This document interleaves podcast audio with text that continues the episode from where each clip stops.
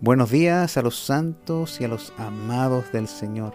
Que en este día puedas disfrutar de esta enorme y maravillosa gracia que tenemos en Cristo Jesús. Eh, para comenzar este devocional me gustaría leer eh, Juan capítulo 3, eh, verso del 17 al ah, del 16 al 17, perdón.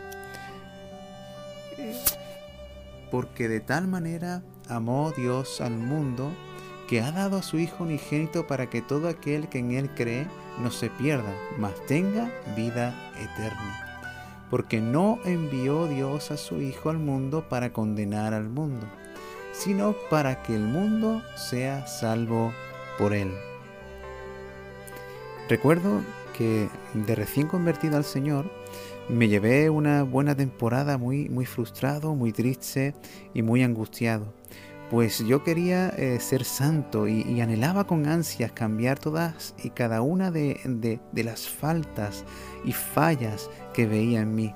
Y recuerdo que, todo el día me, me, estaba peleando con mis pensamientos, me peleaba con mis ojos para que no vieran aquellas cosas que no debían de ver, me peleaba con mi boca y trataba de sujetar mis aptitudes porque entendía que, no se ajustaban a la santidad que el Señor demandaba de mí.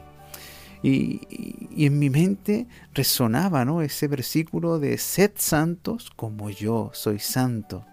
¿No? Eh, lo vemos en la, en la palabra del Señor. ¿no? Y, en mi celo y, en la candidez ¿no? del primer amor que estaba viviendo, eh, deseaba, deseaba con, muchas ansias poder conseguirlo y, luchaba con ello con, con, todas mis fuerzas, ¿no?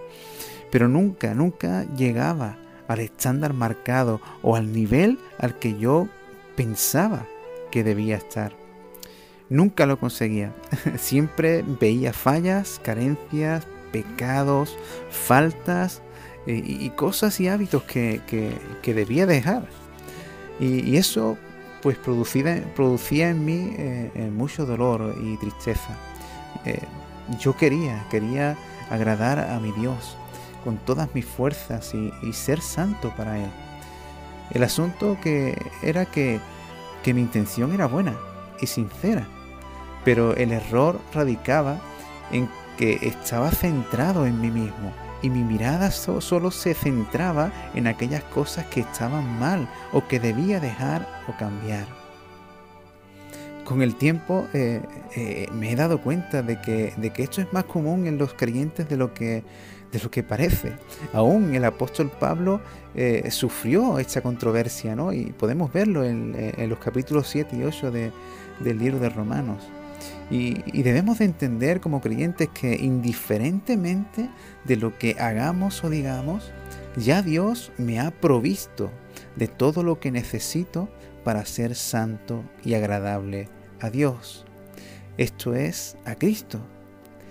Y su Espíritu Santo me, me, va proveyendo de todo lo necesario para que mi proceso de santificación y madurez vaya siendo óptimo. Por ello, debo tener siempre presente esta esencial verdad, que Dios me amó y me fue favorable en el pasado proveyéndome a Cristo. Y que Dios me sigue amando y está de mi parte, me es favorable ahora en el presente en Cristo. Dios me ama sin condición y no me condena ni me culpa, pues, pues he hallado gracia y favor en su Hijo Jesús. Así que en este día el consejo es, no te centres en lo que tienes que cambiar o dejar.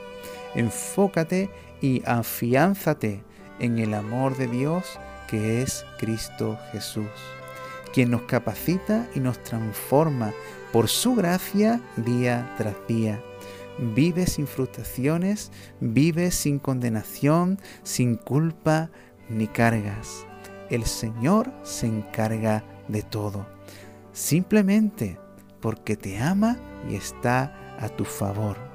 Somos santos y amados en Cristo.